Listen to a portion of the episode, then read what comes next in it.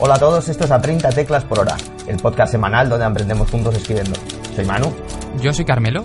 Y esta semana ha ocurrido algo único en nuestra historia y es que Miguel no está.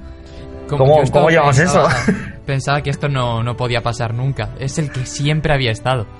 Siempre había estado. Y ahora no responde a nuestros mensajes, no sabemos qué ha pasado con él, si ha sido abducido o se lo ha llevado un, un pterodáctilo. Según Instagram está por ahí por Europa, pero yo no me lo acabo de creer. Yo tampoco. Algo, algo, está tramando este señor. Sí, sí, ya veréis como, como pronto como pronto se sabe. Y además, de hecho, de eso es lo que vamos a hablar hoy. No, no de si a Miki se lo ha llevado un pterodáctilo, sino de que hasta qué punto podemos construir una historia, ¿no? Y contar elementos difíciles de creer sin que nuestros lectores pongan los ojos en blanco, ¿no? Eh, y esto es la suspensión de la incredulidad, que hoy entre Carmelo y yo aquí vamos a, a charlar un poco sobre ello.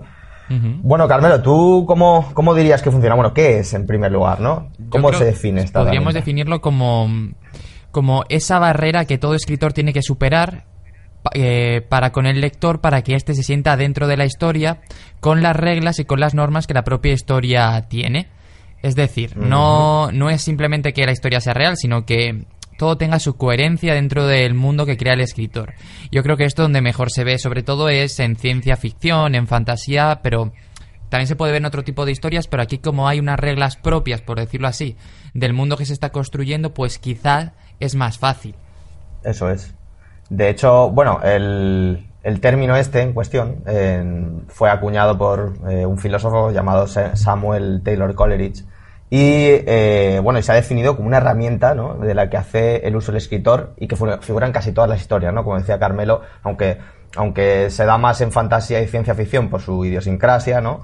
Eh, en realidad figura en casi todas las historias de una manera o de otra, ¿no? Sí, porque eso es, no, sí, lo que tú decías, que al final es porque, eh, como estás contando ficción, tienes que conseguir que la, la, persona que lo esté leyendo pues se lo crea, básicamente. Eso es al, final. La suspensión de la incredulidad es precisamente que se lo crean. Claro, eso es.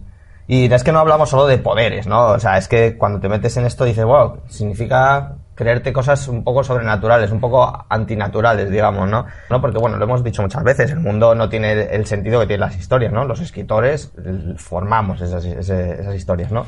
Entonces, con esa premisa ya podemos entender que lo que escribamos es muy probablemente algo fuera de la realidad y, por tanto, requerirá de los lectores, ¿no? Pues suspender su incredulidad. Claro, yo, yo me he referido a la fantasía y la ciencia ficción porque quizá es donde es más fácil verlo cuando estás leyendo, porque es el ejemplo más claro, pero una novela de corte realista puede ser precisamente un sistema social, un sistema político o simplemente que las aventuras de un personaje tengan su aquel, ¿no? Por ejemplo, si nos vamos a una obra como, yo sé, Tom Sawyer, pues que las aventuras que tiene el niño puedan ser factibles o que el lector se pueda llegar a creer que un niño puede llegar a tener ese tipo de aventuras. De hecho, pues lo que estábamos hablando, ¿no? Eh, eh, no hace falta, o sea, se puede confundir mucho esto de, que estamos diciendo, ¿no? Porque por el hecho de que al tener coherencia tiene que ser algo realista, ¿no? Como suelo decir. Pero es justo, como lo ha dicho Carmelo antes, yo creo que lo ha definido perfectamente porque es con sus propias reglas y con su, eh, con su propio lore, digamos, establecido, ¿no? O sea, no tiene que ser particularmente realista, sino que tiene que ser realista dentro de su propio contexto, ¿no? Eso es. Por ejemplo, para que se pueda entender a lo mejor así una forma más fácil, vamos a recurrir al Señor de los Anillos, que es un libro que todos conocemos, y si no las películas, por, variar un poco, ¿no? Pues en El Señor de los Anillos hay una serie de monstruos, una serie de reglas y una serie de, estructuras, por decirlo así, ¿no? Pero si de pronto eh, aparece, iba a decir un dragón, pero dragones sí que hay, pero si el dragón que aparece en El Señor de los Anillos en vez de tirar fuego de pronto se pone a, yo qué sé, a bailar jotas, pues dices, igual esto no es lo que me están vendiendo, ¿sabes? Es algo que dices, eh, al final la suspensión de la incredulidad es conseguir que el lector esté dentro de la historia y que ningún elemento le chirríe lo suficiente como para decir, uff, esto no es total y que se salga fuera de la misma. Eso es. Bueno, de hecho voy a dar aquí el típico dato de, cerebrito. Bueno, no es un, ni siquiera un dato, ¿no? Pero decía, hay una corriente mm, psicológica que dice que cuando vemos o escuchamos algún tipo de narrativa, que nuestros sistemas cognitivos pasan como a una especie de fase perceptiva sensorial, ¿no? Que como que apagamos un poco todo lo relacionado con, nuestra propia presencia para poder percibir todo al máximo. Entonces, bueno, por lo visto, eh, así es como funcionamos los humanos, ¿no? Primero creemos en las cosas y luego tenemos que hacer un esfuerzo para dejar de creerlas. Es como cuando te cuentan una historia, lo primero que haces es creértelo, ¿no? A menos que te cuenten una gilipollez supina, que ya dices, bueno, pero ¿qué, ¿qué, dice este tío, no? Pero en realidad, o sea, cuando nos cuentan una historia, lo primero que hacemos es creerlo, ¿no? Y luego, eh, en un segundo paso, a lo mejor sería ya descreer eso, ¿no? Entonces, hay que entender un poco que, que ese, precisamente ese, ese, desarrollo es lo que vamos a, lo que va a llevar a cabo tanto el lector como, como la audiencia, ¿no? De, de, del tipo de narrativa que sea. O sea, lo primero que va a hacer va a ser creerse lo que, lo que le estamos contando. Y luego, si lo hacemos nosotros mal, pues ya dejará de creérselo.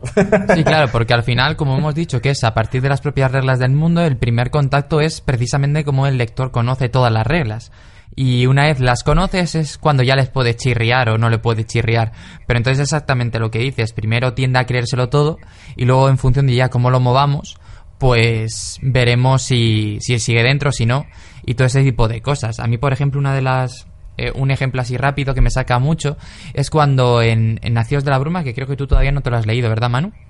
Soy el primero. Mm, bueno, pues que eh, el primero ya te establece como una serie de reglas de metales y tal, de cómo funciona cada uno, y en los siguientes libros como que te saca más metales, ¿no? Y a mí siempre me ha chirreado un poco en plan, joder, si ya me has construido unas reglas a partir de estos seis, que hay duplicidades y tal, pues ahora que me metas otro como que me, me choca un poco, ¿no? Como es, ay, pues necesitabas ¿No había antes o qué? ¿No? Claro. se supone que te dice sí, lo había, pero había desaparecido, no se conocía, lo acabamos de descubrir, lo que sea, ¿no? Además, creo que la siguiente trilogía versa sobre todo sobre la búsqueda de los metales que faltaban, por decirlo así. Pero quieras que no, a mí cuando me metes otro metal después de 800 páginas jugando solo con ellos, pues como que en un primer momento es como, uff, no sé si me lo acabo de creer. Es como si en El Señor de los Anillos cuando Frodo va a tirar el anillo, de pronto llega otro y dice, ah, bueno, pues yo tenía otro, y lo tira. De hecho, esto pasa mucho lo que dices tú en la joder, historia que acabas de decir. ¿Te imaginas? Va ahí Frodo y llega otro y dice, hola, ¿qué tal? Es que me, me, lo he imaginado así de pronto me ha venido la imagen entera y ya, ya, ya, he procesado. ¿sabes? Que hay cola, ¿sabes? Para tirar el anillo. El, ca el, caso es que esto sucede mucho ¿no? en, las, en las trilogías y, y en, las, en las sagas, ¿no? Cuando se empieza por un, una sola historia y luego se escribe más eh, y a lo mejor no la historia en particular no tenía la idea de desarrollarse más allá, ¿no? Entonces, por eso yo creo que también a día de hoy, cuando una historia yo creo que tiene potencial, también sería interesante calcular eso premeditadamente, ¿no? Para no, para luego decir, bueno, ¿por dónde me gustaría tirar de esto si al final, si esto siguiera? Al final se nota mucho cuando una saga está totalmente preparada desde el principio o cuando ha sido una extensión posterior.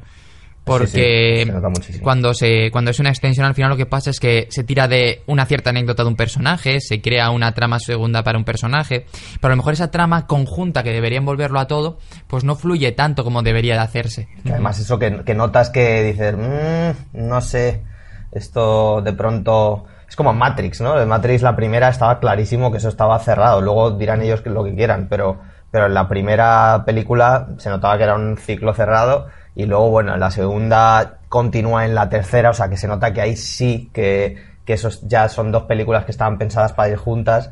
Pero bueno, pues esos son casos eh, muy, muy, muy notables, ¿no? De, de, este tipo de situación. De casos en los que han querido estudiar la historia y además ahí ya se ve que, bueno, como el Hobbit, por ejemplo, también. A lo mejor el Hobbit fue planificado como una trilogía de, en las películas, quiero decir. Pero, pero se nota que la primera está, está, tiene mucha más cohesión no, de hecho, es que estuvo preparado, estuvo planeado en dos. Entonces, claro, la primera, que fue la primera que se hizo, tiene una cohesión entera. Y la segunda fue cuando dijeron, anda, pues vamos a partirla en dos. Entonces se nota mucho el cambio de cómo se cuentan las cosas, ¿no? Porque de pronto empiezan a aparecer un montón de subtramas, un montón de cosas que lo que hacen es expandir el metraje, pero que en realidad simplemente están ocupando tiempo sin aportar a lo que es la historia principal. Tú te has visto las tres, ¿no? Sí, por desgracia sí. ¿Y qué, te pareció la tercera? A mí me pareció horrible. me parece que la primera, la primera es buena, que la primera se deja ver muy bien y se salva mucho.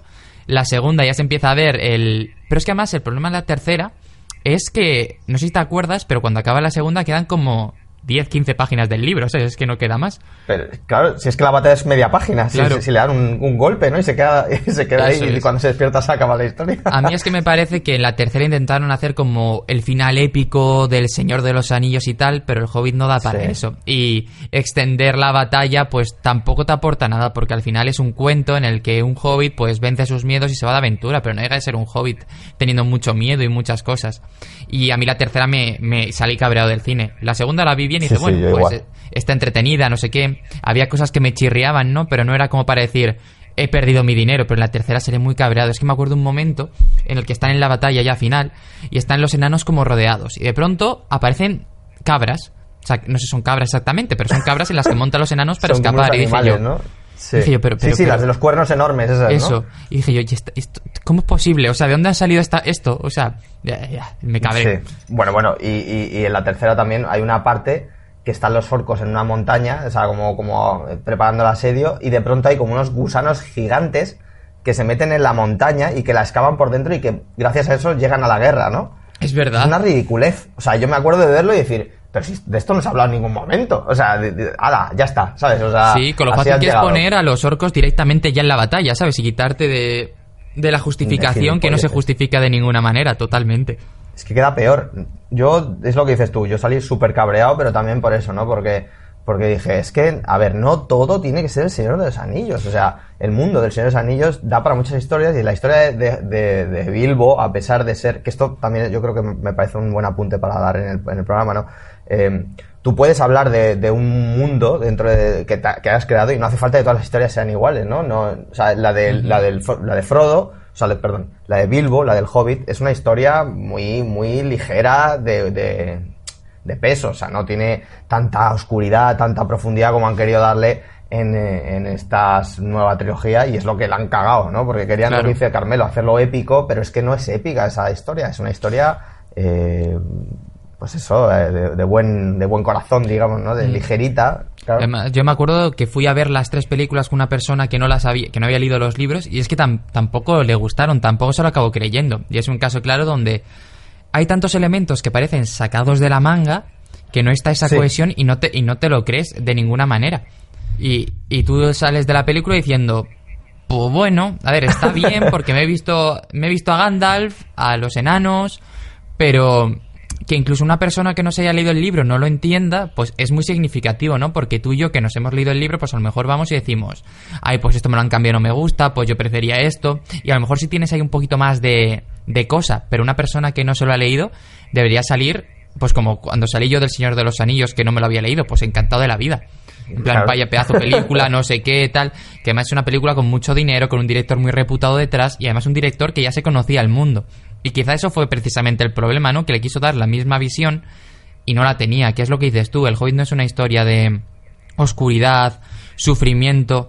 Es un cuento, es un cuento con luz, que el único momento así más oscuro, por decirlo así, es cuando se encuentra con Gollum y le quita el anillo, y ni siquiera es oscuro, porque al final es un duelo de intelecto de, de acertijos. Que por cierto, eso sí que lo hicieron muy bien en la película. Pero incluso la, incluso la batalla contra Smoke en el libro no deja de ser un juego de Bilbo intentando despistarle y salir corriendo. No, tú sientes la tensión, pero pero no deja de ser un momento, no es épico, es quiero correr y quiero salvarme. Y en la película también le quisieron dar una epicidad que dices, no, no, no es, esto. Es, un cuento. De hecho, de hecho, el Peter Jackson hace poco una entrevista de estas de las que hablan de pelis pasadas y tal, y confirmó el tío, y es que se, se, veía, hombre, es que se ve en las películas. Esto, todo, la, la, audiencia todo lo ve. O sea, él lo, lo, confirmó, dijo, mira, la primera sabíamos cómo queríamos hacerla y el resto no.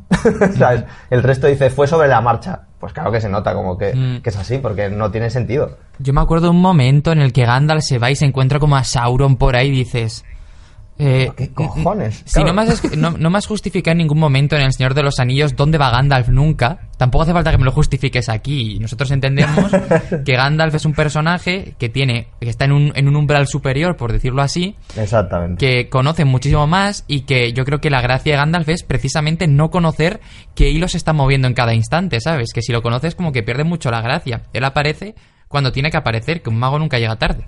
Claro, ni pronto. Eso es. No, pronto desde luego. Pero, pronto seguro que no.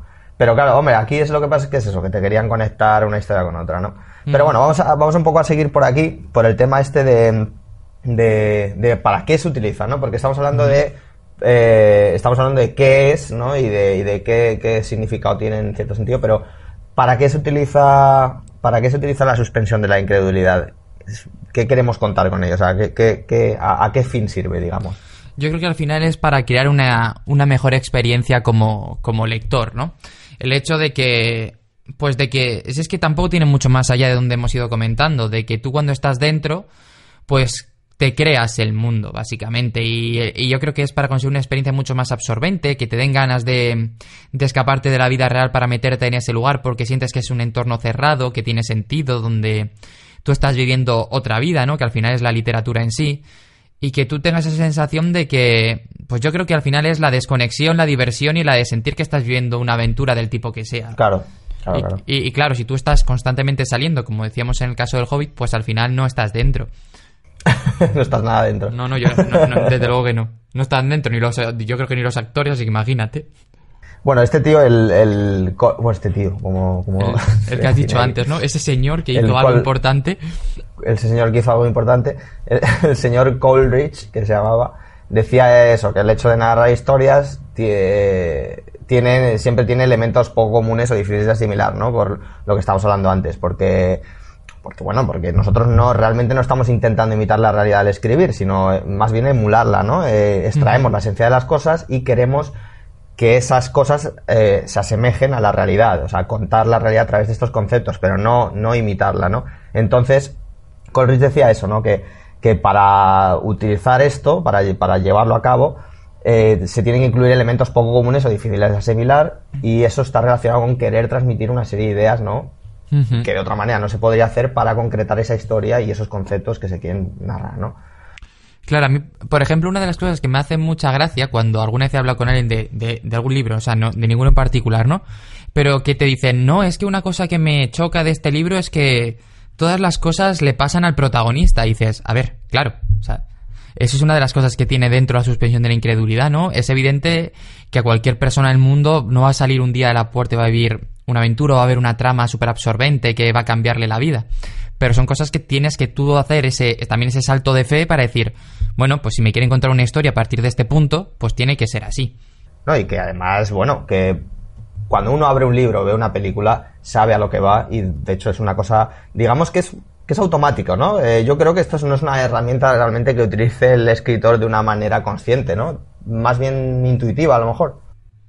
sí, además, em, tenemos que tener en cuenta que que claro, que al final eh, el lector, si no está por la labor de creerse la historia, no se la va a creer de ninguna manera. Entonces, yo creo que el escritor o el director de cine o el que sea, cuando se plantea hacer su historia, tiene que partir con la base de que quien lo va a ver lo va a empezar a ver sin ningún tipo de prejuicio, porque si ya se plantea como tener que dar eh, empujoncitos al lector para que entre, quizás lo que vaya a salir no está, no está bien, por decirlo así, ¿no? A ti te pasará como a mí seguramente, cuando tú y yo vemos una peli o vemos una serie, pues seguramente automáticamente desconectamos y empezamos a verlo. Quizás a nosotros con la literatura nos sea más complicado no por nada, sino porque hacemos un podcast, porque escribimos y porque estamos más fijándonos en los pequeños detalles, porque ya no es solo disfrutar, sino también es aprender y entender por qué hacen las cosas, ¿no? Claro, entonces yo cuando leo ya no estoy simplemente viendo, uy, qué divertida es la historia, es Oye, y esto que me ha contado aquí, por no sé qué, por ejemplo, luego lo comentaremos en el libro de la semana, pero hay un momento en Reina Roja de Juan Gómez Jurado en el que te dice un simplemente un personaje que se eh, hace como así en el cuello porque tiene mucho calor, ¿no? Y porque le está apretando el chaleco antibalas. A lo mejor 200 páginas después, que es una escena como muy larga o una trama muy larga, ese chaleco tiene importancia, ¿no? Entonces yo cuando leí ese momento el chaleco dije, "Buah, fijo que con esto pasa algo después", ¿no? Y son como cosas que tú ya te vas fijando de que los escritores no las ponen porque sí, sino que las ponen porque tiene una, una casuística detrás. Y creo que, que, claro, me refiero que para ti, para mí, seguramente el salto la suspensión de incredulidad sea más difícil simplemente porque no somos lectores al uso, sino que somos personas que vamos un pasito más allá con, con la literatura.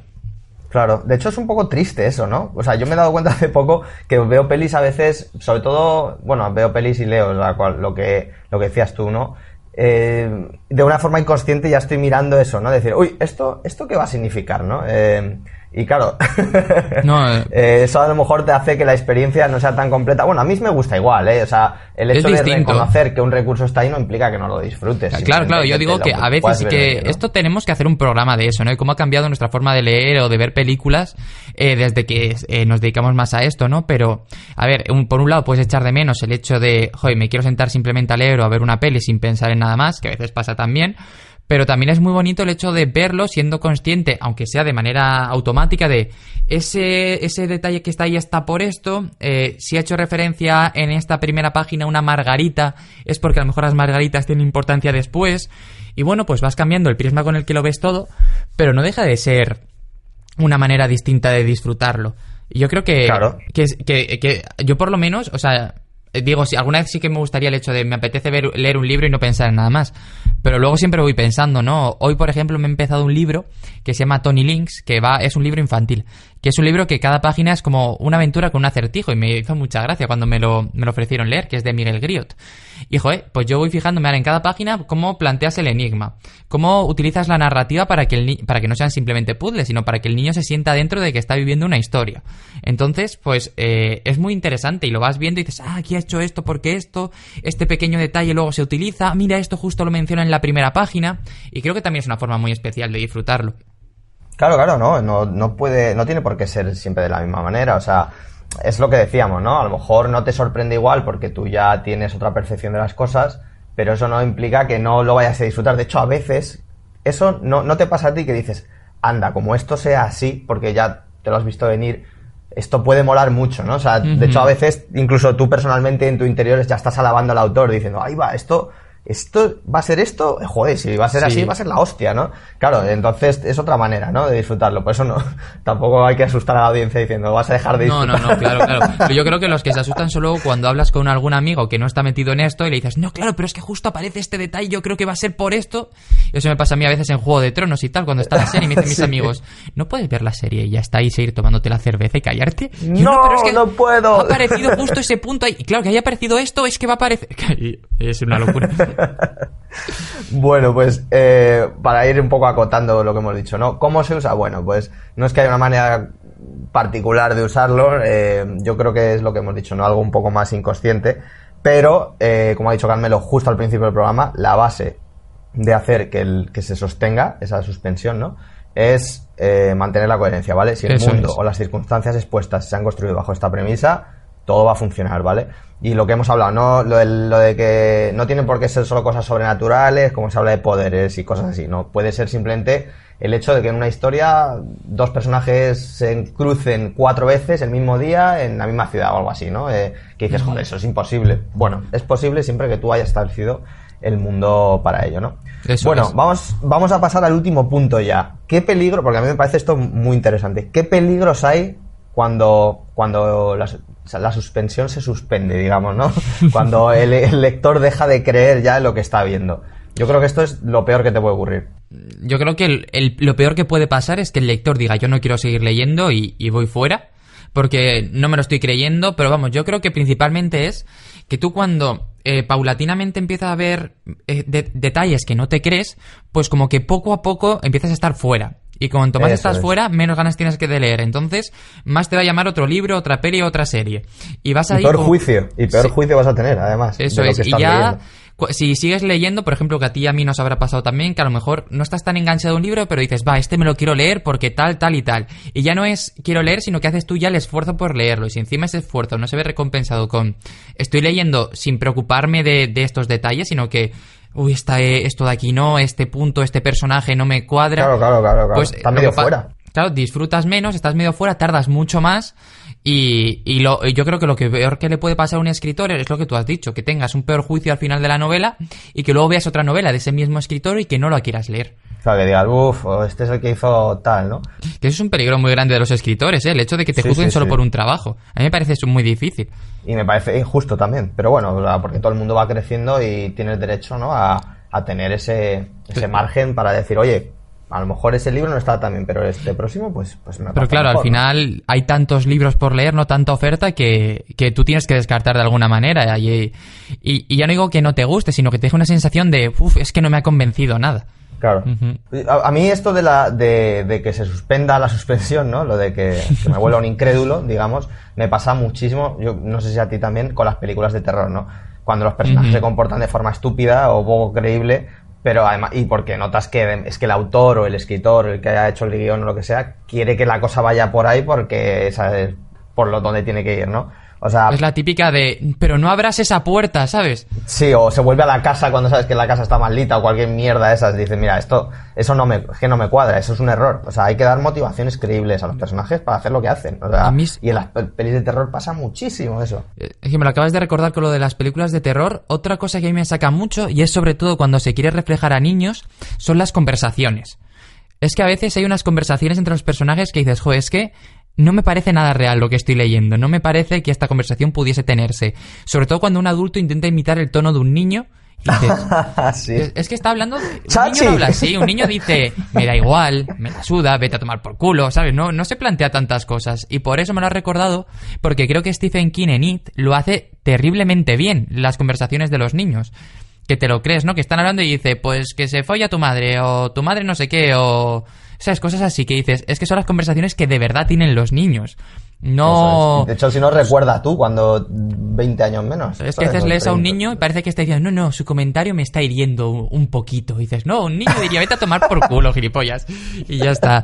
Entonces, creo que Stephen King lo hace muy bien y que precisamente la forma en la que lo hace y sentir que de verdad hay compañerismo, que de verdad son amigos, hace que tú estés mucho más dentro de la historia y que así tengas esa suspensión de la incredulidad que consigues. Y, y a lo mejor con detalles tan nimios como esos, consigues estar mucho más dentro, porque al final hay un payaso matando gente, pero el hecho de que los niños tengan miedo de que sean niños hace que tú te sientas ahí dentro del grupo, ¿no? Y, y sentirte dentro del grupo te permite creerte más la historia también. No, claro, o sea, todo lo que sea representar las cosas como lo que son, eh, los diálogos, ya esto suena muy generalista, pero los diálogos que sean, bueno, eh, es, un diálogo yo, creo que es una de las cosas que más sacan eh, de la historia cuando están mal hechos, porque es muy fácil, ¿no? A lo mejor una descripción te puede parecer lenta, pero eso ya depende, pero un mal diálogo o una gente que no habla normal o gente que, que tiene conversaciones banales o, o, que, o que se ve muy a la legua que la conversación va por donde el escritor quiere porque quiere contar esto o lo otro, ¿no? lo que llama la sobreexposición de detalle, ¿no? Eso yo creo que también es una de las cosas que más, que más sacan, ¿no? Sí, eh, totalmente. Al final es que... Es que claro, eh, la suspensión eh, que estábamos hablando al principio, que a lo mejor se conseguían grandes cosas, pero es que los pequeños detalles también son fundamentales, porque es al final lo que hace con una historia cuadro o no, o ese personaje que dice algo cuando dices tú, ¿y este personaje cómo sabe esto, no? Y no es precisamente porque luego tenga un trasfondo enorme que vaya a conectar con una subtrama, sino simplemente porque el autor necesitaba que X personaje eligiese a Y personaje, tienes que ir para allá, ¿sabes? Entonces, pues es un diálogo, qué casualidad. Y eso a mí me recuerda mucho, era un recurso muy fácil que se tenía antes en los videojuegos, por ejemplo, ¿no? Que tú no sabías a dónde ir, ibas a la típica taberna, ¿no? En un juego de rol y decían, no, pues en la montaña ha pasado algo súper chungo y han muerto todos. Bueno, y se han muerto todos, como lo sabes, algo súper chungo. claro, algo súper chungo. ¿Sabes? Y como que decías, Vale, pero eh, son recursos que yo creo que poco a poco, incluso en los videojuegos, donde cada vez está todo más pulido, pues está haciendo cada vez mejor. De hecho, hay una cosa muy graciosa en Piratas del Caribe que es súper mítica la conversación que le dice que le dice uno eh, por donde pasa el barco de la perla negra eh, arrasan y mueren todos y dice Jack Sparrow entonces quién cuenta esas historias claro pero ahí justo el, propio guionista no jugando con la ironía no jugando con claro claro. Eso está muy me gusta mucho. Que otro que lo hace muy bien es Terry Pratchett no que en su en Mundo Disco es es que como es totalmente incoherente todo, eh, es coherente dentro de su incoherencia, ¿no? Entonces se produce esa suspensión de aquí puede pasar absolutamente de todo. Y es más, seguramente si apareciese un personaje normal, sería lo que te sacaría totalmente de la historia. Claro, claro. Pero porque, volvemos a lo de antes, ¿no? Que se establece una serie de reglas que tú sabes que, bueno, que, que todo va a ir más o menos por un, tono, ¿no? Un tipo de tono que va a tener la historia. Bueno, una, una, una última cosa que quería añadir para los peligros eh, lo que hacen que falle son dos cosas que, una la has dicho tú, que son los agujeros de guion, ¿no? Cuando de pronto alguien sabe algo que no debería saber porque sí. Y otro es, a mí algo que me chirrea mucho, que es el Deus Ex Machina, ¿no? Lo de que se traduce por Dios en la máquina y que creo, de hecho, que, que tenemos que hacer un programa sobre esto porque es bastante tocho, ¿no? Y que bueno, para el que no lo sepa, pues eso, es un elemento que suele provocar el fallo y es un recurso que se basa en solucionar un conflicto a través de un evento o bueno, un personaje también que no has introducido o mencionado anterioridad, y, pero de pronto aparece ahí, ¿sabes? Y, es, y además pasa mucho cuando la gente no sabe cómo solucionar su historia, ¿no? Eh, se han puesto en un callejón sin salida y dice, bueno, pues ahora llega tal o pasa esto y, le salva, ¿no? Sí, es por ejemplo cuando, yo uno que veo muy claro es cuando Gandalf está encerrado en la torre de Saruman y de pronto llegan las, las águilas, ¿no? Y dices, joder, ¿qué te costaba haber puesto 100 páginas antes un momento en el que Gandalf tuviese cualquier tipo de relación con las águilas, ¿sabes? En, la, peli sí que lo han hecho con lo que susurra la mariposa, no sé ah, qué. Ah, es verdad. Pero en el libro creo que no hay ninguna relación. No me suena, sí. Es, si no me estaré equivocando, pero vamos. Que básicamente es eso, ¿no? Que está en una situación límite y el escritor dice, bueno, ¿y ahora qué? O sea, eh, y, viene de los, de los romanos que ponían como una torre en el que salía como Dios y salvaba la situación y tal, y por eso se dice lo del Deus Ex Machina. Pero está, es un, un programa que tenemos que hacer porque puede estar muy chulo. Eso es. Y si la audiencia recuerda bien esto del Señor de los Anillos, es que si estuviera Miguel seguro que se acordaría. Sí, pero bueno, como hoy nos ha abandonado... que nos lo ponga. Eso es. Exactamente. Bueno, y mira, hablando de Mickey, vamos a establecer, vamos a concretar esto de la eh, suspensión de la incredulidad antes de pasar al libro de la semana, ¿no? Si a Mickey se le ha gastado la batería del móvil y se ha quedado tirado en medio de la carretera y por eso no responde los mensajes, entendemos que eh, eso es, posible, ¿no? Es coherente. Pero si se lo lleva un, un pterodáctilo, como he dicho al principio, vosotros vais a suspender vuestra incredulidad, ¿no? Porque es imposible que eso ocurra, eso creemos, ¿no? y porque en nuestra realidad nadie ha introducido la posibilidad de que eso pase hasta que a, alguien se le eh, ocurra hacer parque jurásico. Está en Holanda y hay sustancias muy raras. Yo no digo nada. Un saludito a Miki por aquí. el próximo Miki ya estará. Bueno, pues vamos a pasar al. Pues sí, eh, nos lo traes tú, ¿no? El libro de la semana, nos lo trae Carmelo. Hoy vamos a hablar de, Reina Roja, de Juan Gómez Jurado, que cuando estamos grabando esto ha salido hace nada, salió la semana pasada. Eh, así más o menos sabéis con qué periodicidad vamos grabando. Y voy a intentar explicar un poquito sin decir nada, porque además el escritor ha pedido constantemente, te lo pide en la introducción del libro, en el epílogo. Lo ha pedido por redes, que no se cuenta absolutamente ningún detalle de, la trama, ¿vale? Pero básicamente trata sobre un inspector de policía que le ha liado un montón. Eh, y como que le suspenden, pero justo llega una figura superior que es como una inteligencia que está en toda Europa, eh, que resuelve todos estos tipos de casos donde hay poderosos y donde no se puede salir a la luz, ¿no? Entonces como le recluta, bueno, le chantajea y le recluta, y tiene una compañera que se llama Antonia, que es un personaje que tiene una inteligencia sobrehumana, que es la reina roja de España, por eso se llama así, hay una reina roja en cada país de Europa, y es como una fuera de serie, una persona que es absolutamente inteligente y que se ponen los dos a intentar resolver un caso. Es un thriller que te atrapa, vamos, una barbaridad. Yo me lo he leído en una semana y no me lo he podido leer antes, pues entre trabajo, máster y cosas como esta, pues no puedo darle más, ¿no? Pero... Joder, pues ya una semanita está bien. son, son casi 600 páginas al final. Pero vamos, hacía mucho que no me enganchaba tanto un libro, de verdad. No vais a encontrar la historia de vuestra vida, ¿no? Pero sí que es un libro que te engancha, que te lo pasas muy bien, que empatizas un montón con los personajes, que la suspensión de la incredulidad se hace muy rápido y muy bien. Y que, porque claro, te tienes que creer que puede haber un personaje que tenga esa inteligencia que tiene eh, Antonia, se llamaba. Pero vamos, una, una auténtica maravilla. Yo me había leído antes Cicatriz y me había gustado bastante, pero este me parece que está muy por encima. al final me sorprende. De hecho, Cicatriz ha estado en este programa también. es verdad. de hecho, dos veces. Sí, luego más que luego hablamos del paciente, ¿no? Se llama así. Sí. Y la cosa es que, que se nota mucho, a mí me sorprende mucho y creo que tiene mucho valor que un escritor como Juan Gómez Jurado, que es uno de los que más vende de España, en vez de intentar sacar novelas como churros, se haya dado tres años para escribir una novela. Me parece que tiene mucho mérito y que es algo de, respetar. Porque tú cuando estás en esa posición y además con la exposición que él tiene, igual podría decir, pues me hago un libro mucho más rápido, con mucho menos trabajo y lo voy sacando como churros, ¿no? Pero no, se nota que hay muchísimo trabajo detrás, que todas las tramas conectan muy bien y merecen mucho la pena. Yo lo recomiendo. Es que eso es lo importante al final, que bueno, sea la velocidad a la que escribas, que sea que lo que saques sea un buen producto y algo que, que dé gusto leer, ¿no? Y si tardas tres años, pues lo que tardes, pero... Joder, pues qué bien, me lo, me lo leeré. Tengo ganas, ahora que vuelvo para España en diciembre, me seguramente lo compre. Que tenemos que hablar de cuando vuelves, por cierto. Sí, señor, sí, señor. Yo, bueno, llego el 3 de enero, pero... pero ah, genial. tenemos que ir montando eso y, ver qué pasa. Si al final hay una reunión para, para tomarnos algo todos juntos y que la audiencia que se quiera pasar y que pueda, Yo puedo pues, anunciar que el 4 me voy, pero el 3 tengo el día libre. Entonces, ahí lo dejo. O sea, pues ahí eh, está. toda esa semana la tengo libre, así que si la audiencia está interesada, Miki no sé cómo la tendrá, pero podemos intentar montar aunque sea una cena o algo así, ¿sabes? Tampoco tiene que ser nada más, o picar algo en un bar y a tomar por saco. Sí, eso, algo, algo sencillito realmente, es la idea, para que la gente se pueda pasar sin tener que gastar mucho dinero tampoco, y, hablar y, de buen rollo, como es este programa, ¿no? Nosotros tres nos vamos a reunir seguro, así que el que se quiera sumar, bienvenido es. Eso es, lo, iremos poniendo por el Twitter y también por la página, yo creo, a ver, crearemos un evento para que la gente esté informada. por todos lados. Y a medida que lo hablamos. Sí, además yo creo que entre las próximas semanas deberíamos ya tenerlo cerrado para que si el que se quiera pasar, pues eso, que, que pueda hacerlo. Perfecto. Bueno, pues nada, Carmelo, eh, pues terminamos por hoy, ¿no? Sí, ha quedado muy chulo. muy bien.